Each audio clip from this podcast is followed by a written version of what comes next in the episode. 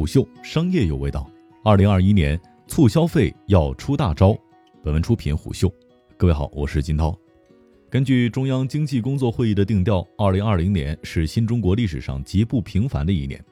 二零二一年是我国现代化建设进程当中具有特殊重要性的一年。去年的不平凡在于疫情冲击下经济发展成绩的来之不易，今年的特殊重要性。在于作为双循环新发展格局的起步之年，务必要迈好第一步，见到新气象。本期商业洞听给您讲讲二零二一年如何放出大招，促进消费重回 GDP 增长的 C 位。从经济发展的供需两端来看，供给侧改革只能够循序渐进，需求侧管理更易短期见成绩。所以，扩大内需，坚定促消费，是迈好第一步的重要屏障。在二零二一年便有了特殊的重要性。促消费，收入是基础，收入问题又涉及到就业的问题、薪资的问题、社保问题以及收入分配问题多方的因素。比如中央经济工作会议公告所称，扩大消费最根本的是促进就业、完善社保、优化收入分配结构、扩大中等收入群体、扎实推进共同富裕。收入问题是一个长期问题。短期见效果，最核心的还是稳就业，稳了就业，才能够稳住收入预期和消费预期。二零二零年二月，城镇调查失业率曾短暂的升到百分之六点二的高位，之后在一系列抗疫政策刺激之下，经济逐步回暖，城镇调查失业率于二零二零年十一月回落到百分之五点二。前十一个月，我国城镇新增就业人数一千零九十九万人，成绩实属不一，但基础并不稳固。成绩的背后有刺激政策的功劳。随着相关政策陆续的退出，二零二一年会迎来真正的考验。当前企业盈利能力仍然不容乐观。二零二零年前三季度，A 股上市公司扣除非经常损益后的净资产收益率算术平均值为负百分之一点零二，扣非盈利不能回正，发展信心不可能稳固。据经济日报、邮储银行联合发布的小微企业指数。当前小微企业绩效指数、信心指数均处于低位。作为吸纳就业的主力军，小微企业较低的信心，一定程度上也预示着2021年稳就业的压力。在这样的情况下，2021年仍要把稳就业放在首位。而稳就业的前提是稳企业，稳企业的前提是稳资金。2020年疫情期间，金融体系推出抗疫大礼包，效果显著。商业银行当年累计完成对六万多亿元贷款的延期还本付息，累计发放三万多亿元普惠小微信用贷款，支持三千余万户经营主体实现一点五万亿元金融系统向实体经济让利的目标。现在市场担心的是，二零二一年这些政策如何延续，怎样退出呢？如果不能稳妥退出，很容易对企业现金流，继而对稳就业产生重大影响。尤其是近几个月来，债券市场波动已经对大中型企业构成实质性的压力。自2018年以来，国内债券市场违约就已经呈现快速上升的态势。受疫情的影响，2020年债券违约金额创近年来新高，达到了1640亿元。尤其是2020年11月以来，四十只债券密集违约，合计金额455亿元，一度将市场情绪带至冰点。显然，企业层面还谈不上稳。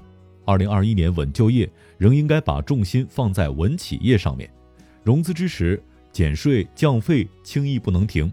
现箱市场是着力点，稳就业、稳收入来提振消费需求。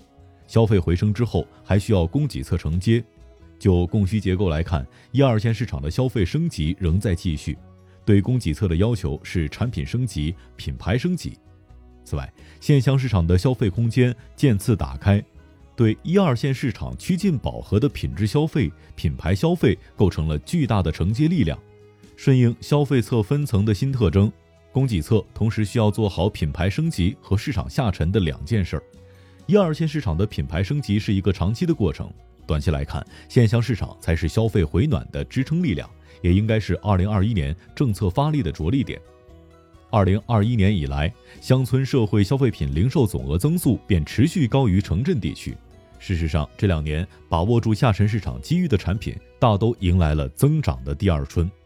随着农村居民收入水平的提升，农村地区消费结构正在持续的改善，食品消费占比持续下降。二零一九年，恩格尔系数已经降到了百分之三十，仅与城镇居民相差二点三个百分点。医疗保健、文教娱乐占比持续提升，对家庭耐用消费品的需求也实现了快速的上涨。以空调为例，二零一九年年末，农村地区每百户家庭空调的拥有量为七十一点三台，是二零一一年的三点一五倍。即便如此，与城镇地区同期的一百四十八点三台相比，仍然有一倍的增长空间。与快速释放的需求相比，线乡市场在供给侧仍然面临着制约的条件。线下商超分布有限、竞争不充分、正品少、价格贵的现象普遍存在。线上电子商务则受限于物流的最后一公里，尤其是农村地区，送件取件都是难题。所以，激活线乡消费市场是一个大的命题，也是一个大的生态，需要多方面的因素互为条件，只能够循序渐进、渐次优化，不能奢望短期内见大效果。打基础的工作重在谋长远，短期见效果更适合在交易环节发力。简而言之，要造节、补贴、贷款为主要抓手。一是造节，造节最成功的是电商平台的双十一大促。双十一的成功在于营造了一种购物的氛围，而这种购物氛围的营造并非电商平台的专利。第二就是补贴，早在二零零七年底，财政部、商务部联合推出了家电下乡的政策，效果显著。截至二零一三年三月，全国累计补贴家电二点九三亿台，补贴金额八百七十六点七亿元。全国性的家电下乡逐步退出之后，各地仍不时地推出汽车、摩托车下乡、家装下乡、节能补贴、以旧换新补贴等类似的政策。疫情之后，多地推出餐饮购物消费券，也是类似的思路。站在促消费的视角，消费补贴更优于收入的提升，效果立竿见影。三是消费贷款。对于汽车、家电等耐用品的消费，以及装修、培训等大额消费，消费贷款仍然是重要的刺激手段。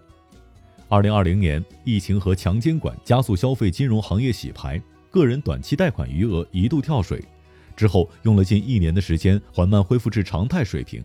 二零二一年，经济回暖、消费复苏、居民收入增长是大概率事件，前期压制的消费贷款需求被释放。消费金融有望迎来低不良、高增长的一年，继而助力消费复苏。综合来看，二零二一年促消费在交易环节仍然有很多的文章可做，可联合多方力量，商家出折扣，金融机构出贷款，平台出场景，财政出补贴，精选重点消费品，强势造节，用难得一见的大优惠激活消费者的购买欲，达到精准刺激消费的目的。在现代商品经济当中，消费具有双重属性，既能够满足消费者自身的需求和对美好生活的向往，也能够推动整个产业链创新向前的根本驱动力量。宏观层面促消费多着眼于消费对经济增长、产业升级的驱动作用，倾向于大开大合；落到微观视角，着眼于消费者自身，则又很难避免过度消费、过度借贷等伴生的问题。其实这是一个问题的两个方面，需要不同的力量去调和以及平衡。如若调和得当，促进消费与提倡节约并不矛盾，也不该矛盾。二零二一年，期待消费重回推动 GDP 增长的 C 位，也期待消费者能够理性消费，体验有节制的丰盛。商业洞听是虎嗅推出的一档音频节目，精选虎嗅耐听的文章，分享有洞见的商业故事。我是金涛，下期见。虎嗅。商业有味道。本节目由喜马拉雅、虎嗅网联合制作播出，欢迎下载虎嗅 APP，关注虎嗅公众号，查看音频文字版。